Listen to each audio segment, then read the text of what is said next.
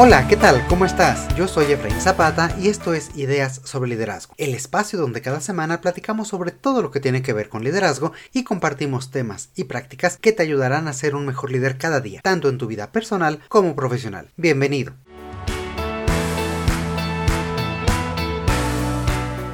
Hoy exploraremos una habilidad esencial para cualquier líder y profesional, el arte de hacer peticiones efectivas. Como líderes, las interacciones diarias con nuestro equipo, colegas y otras partes están repletas de solicitudes y peticiones. Pero ¿alguna vez te has preguntado cómo hacer que estas peticiones sean más persuasivas y exitosas? En este episodio nos sumergimos en el fascinante arte de las peticiones y solicitudes bien formuladas y cómo pueden marcar la diferencia en la toma de decisiones y el logro de objetivos.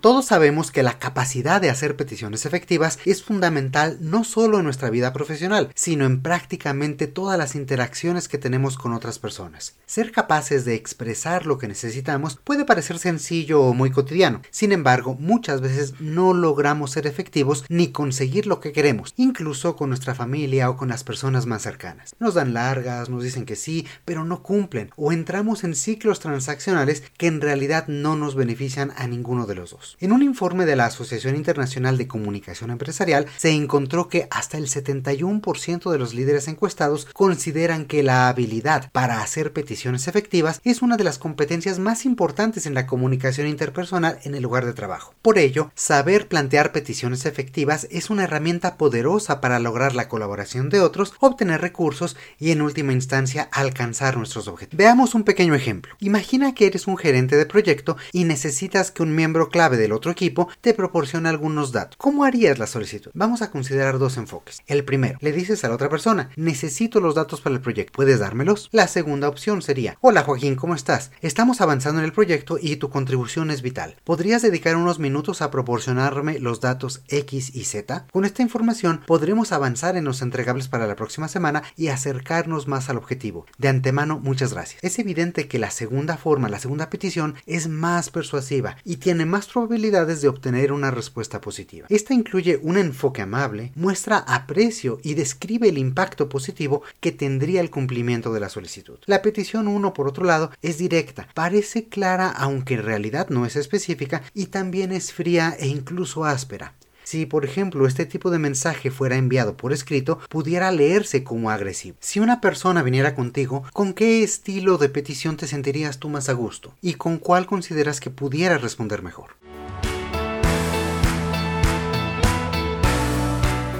Ahora exploraremos algunos elementos clave que debemos considerar al formular todas nuestras solicitudes para que éstas sean más persuasivas y efectivas. El primero es establecer una conexión emocional mostrar empatía, reconocer el valor y el tiempo del otro y establecer un vínculo con la persona puede marcar la diferencia entre una solicitud ignorada y una solicitud atendida. Recuerda cómo en el segundo ejemplo comenzamos por saludar a la persona y hacerle ver que su contribución es importante. Todo esto para hacer sentir al otro que también valoramos su tiempo y su esfuerzo. Para establecer conexiones emocionales sólidas, recuerda ser auténtico. No trates de dar cumplidos huecos o de mentir, sino de realmente encontrar el valor y la cercanía con la otra persona para poder establecer esta conexión emocional. Nuestro segundo elemento será claridad y especificidad, es decir, sé específico y claro acerca de qué es lo que necesitas, cuándo lo necesitas e incluso cómo necesitas que sea entregado. Es decir, define para cada una de tus peticiones las condiciones de satisfacción. Esto facilita la comprensión y la acción de los demás. Antes de pedir algo, piensa específicamente lo que quieres obtener y si hay cualquier particularidad o solicitud especial, hazla. Responde a las preguntas que quieres, cómo lo quieres, cuándo lo quieres, quién lo va a hacer o entregar, etc. Todos estos detalles son sumamente importantes, pues son la mayor fuente de desacuerdos. La revista Forbes estima que hasta un 75% de las solicitudes en el ámbito laboral carecen de claridad y especificidad, conduciendo a malentendidos, retrasos y falta de resultados. Recuerda que la otra persona no va a adivinar lo que necesitas, y aún con la mejor de la intención, si tu solicitud es ambigua, lo que recibirás puede no ser satisfactorio o útil para ti. Cosas tan sencillas como el formato o la distribución con la que necesitas cierta información pueden hacer toda la diferencia del mundo y ahorrarte mucho tiempo y retrabajos. Recuerdo hace algunos años un conductor de un taxi del aeropuerto me contó una pequeña historia. Dijo que una mañana subió a su taxi a una persona que se veía muy arreglada y le explicó que venía de viaje de negocios, que había pasado todo el vuelo terminando una importante presentación y que ese día pensaba cerrar un contrato significativo. De hecho, todo el motivo del viaje era esa reunión. Le pidió que lo llevara a la intersección de dos avenidas importantes y le dijo que aprovecharía el trayecto para recuperar un poco de sueño. Al cabo de algún tiempo, el taxista despertó a su pasajero y le dijo que habían llegado. El ejecutivo, medio somnoliento, parecía que no reconocía el lugar donde estaban, y después de unos minutos cayó en cuenta de que estaban en la contraesquina del edificio donde quería ir. El conductor tuvo que dar una gran vuelta para poder atravesar la avenida y finalmente dejar a su pasajero, quien por supuesto tenía apenas tiempo suficiente para llegar a su reunión.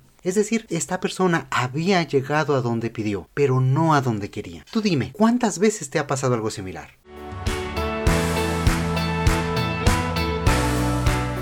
Y continuemos revisando algunos elementos clave para hacer peticiones efectivas. El siguiente es comunicar el contexto y la relevancia. Aquí es importante explicar por qué la solicitud que estamos haciendo es relevante y cómo contribuye al logro de objetivos más amplios. De esta forma, proporcionamos un marco claro para el destinatario. Un gran error que muchas veces cometemos es solicitar información o servicios sin explicar para qué serán usados. En ocasiones esto puede ser intrascendente, pero muchas otras es determinante para que las acciones de la otra persona estén alineadas, para que se prepare a dar una mejor respuesta o simplemente para que esté informado, sobre todo en entornos organizacionales donde puede haber personas celosas de brindar información o de prestar su apoyo de forma inmediata. Piensa que si las condiciones de satisfacción responden a las preguntas de detalle y de entrega sobre tu petición, aquí haremos dos preguntas de mucha mayor profundidad. ¿Por qué quieres lo que estás pidiendo y para qué lo quieres? Finalmente, un elemento clave de una petición efectiva es que resaltes los beneficios mutuos. Cuando pidas algo, enfatiza cómo el cumplimiento de la solicitud beneficia a la otra persona y también a ti. Busca formas para alinear las peticiones que realices a los objetivos organizacionales y cómo agregarán valor junto con la otra persona. Esto promueve también un sentido de colaboración e interdependencia que incentiva una mejor respuesta de los demás. De hecho, según un estudio de la Universidad de Harvard, las peticiones que incluyen una conexión emocional y esta conciencia sobre el beneficio mutuo tienen un 50% más de probabilidad de ser aceptadas que aquellas peticiones que carecen de estos dos elementos. Te cuento una historia más. Había una vez un líder de ventas que necesitaba la colaboración del equipo de mercadotecnia para desarrollar un nuevo material promocional. En lugar de enviar un correo electrónico solicitando ayuda o simplemente reunirse con la cabeza del equipo de mercadotecnia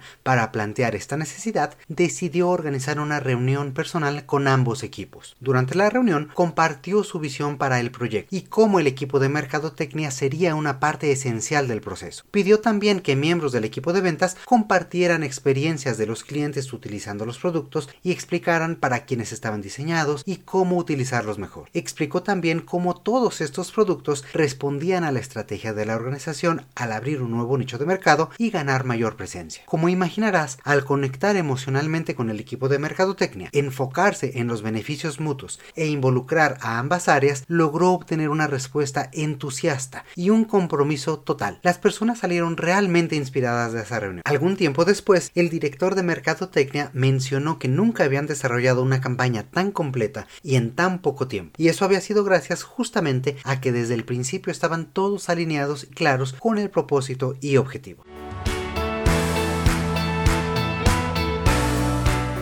Ahora que conocemos los elementos clave para realizar buenas peticiones, veamos algunos consejos prácticos para mejorar nuestros hábitos y obtener realmente lo que buscamos. Y antes de ello, me gustaría pedir tu apoyo para llegar a cada vez más personas. Si te gusta lo que escuchas y consideras que aportamos algo para tu desarrollo personal y profesional, regálanos una calificación o comentario en la aplicación de podcast que utilices. Esto permitirá a nuevas personas descubrirnos y convertirse en líderes como tú. Así que ya sabes, suscríbete, califícanos y recomiéndanos con amigos, colegas y familiares. Desde ya, muchas gracias. Y ahora sí, continuemos.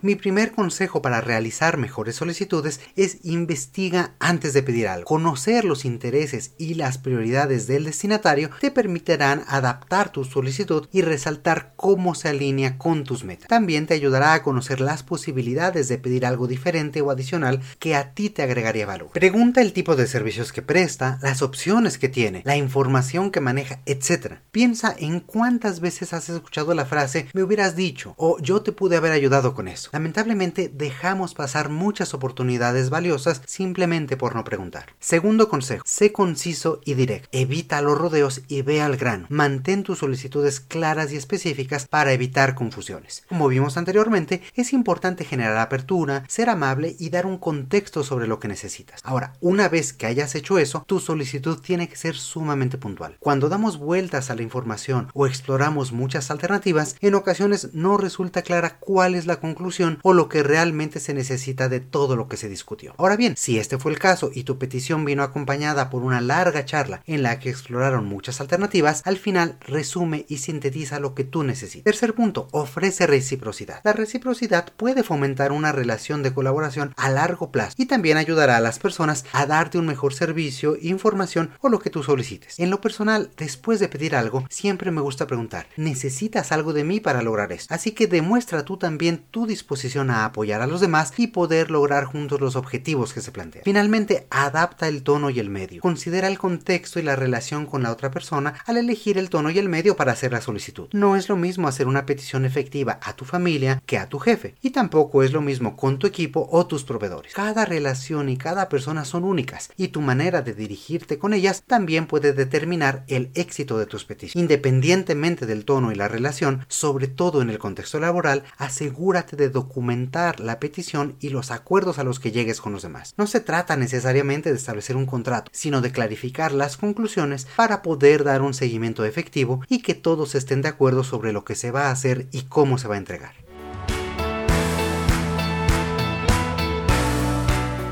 Ya hemos visto qué es una petición efectiva y algunos consejos para llevarla a cabo. Ahora bien, ¿qué pasa después? ¿Qué debemos hacer, sobre todo si no recibimos la respuesta que buscamos? En toda interacción donde realizamos una solicitud, es fundamental estar preparados para las diferentes respuestas que podríamos recibir. No todas las peticiones obtendrán una respuesta positiva, pero cómo manejamos las respuestas negativas o la falta de respuesta puede tener un impacto significativo en nuestras relaciones y en nuestros resultados. Incluso te diría que una negativa a una solicitud no es algo malo por sí mismo. Es preferible saber que otra persona no puede o que no está dispuesta a ayudarnos en algo que estar esperando su apoyo sin certeza sobre si lo hará o no lo hará. Ante una solicitud hay cuatro posibles resultados. Aceptación, negativa, negociación y falta de respuesta. El arte de hacer peticiones efectivas también incluye convertir la falta de respuesta en una respuesta. Veamos cada una de estas opciones.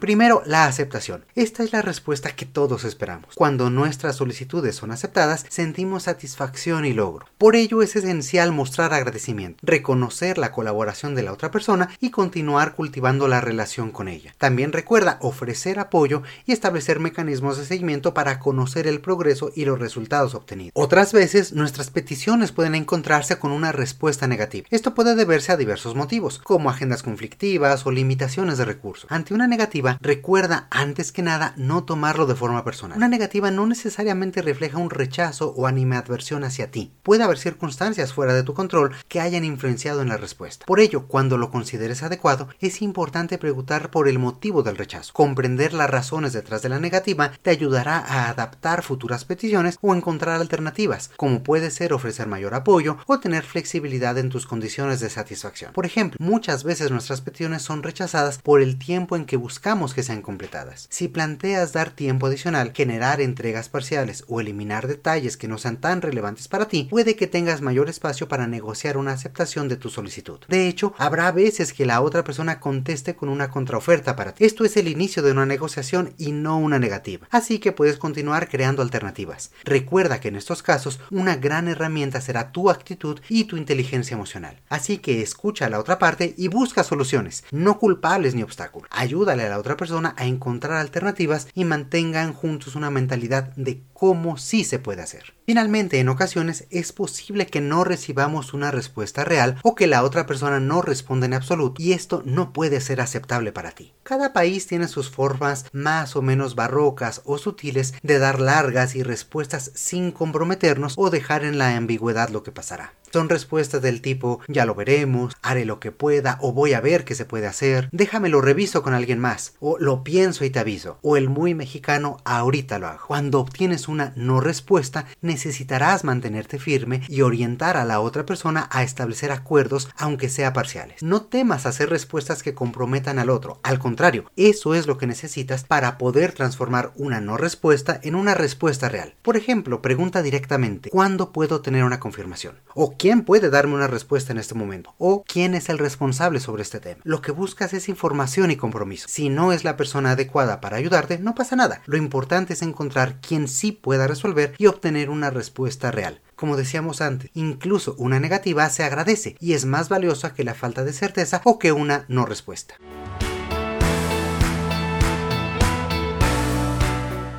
Antes de finalizar, también cabe señalar que la forma en que manejamos las respuestas a nuestras peticiones y cómo las planteamos influye en la futura interacción y colaboración con los demás. Por ello, mantén siempre una actitud respetuosa, empática y positiva, incluso frente a una negativa o una falta de respuesta. Más adelante podrás volver a necesitar algo de ellos o ellos de nosotros, y siempre será más sencillo obtener apoyo y comprensión cuando tenemos buenas relaciones con los demás. De hecho, el arte de hacer peticiones efectivas también tiene un aspecto ético puntos muy claros. Transparencia. Sea abierto y di la verdad sobre tu intención detrás de la solicitud y cualquier posible implicación para ti o la persona con quien estés tratando. Número 2. No uses tácticas manipuladoras ni coercitivas para obtener lo que deseas. Recuerda que tus acciones hablan de ti y crean una reputación. Tal vez puedas intimidar o manipular a alguien una vez, pero en el largo plazo tendrás muchos más costos para ti que beneficios. Y el tercero, respeta los límites. También aprende a aceptar un no como respuesta y respetar los límites y decisiones de los demás. Como ya hemos dicho, es más valiosa una negativa que la incertidumbre, así que también agradece cuando te digan que no. Una solicitud bien pensada puede marcar una gran diferencia. Cuando planteamos nuestras necesidades con transparencia, empatía y propósito, es mucho más sencillo encontrar apertura por parte de los demás e incluso que se comprometan para ir más allá. Además, mantener un enfoque constructivo y positivo en todas nuestras interacciones es crucial para construir relaciones de confianza, respeto y de largo plazo en nuestras organizaciones.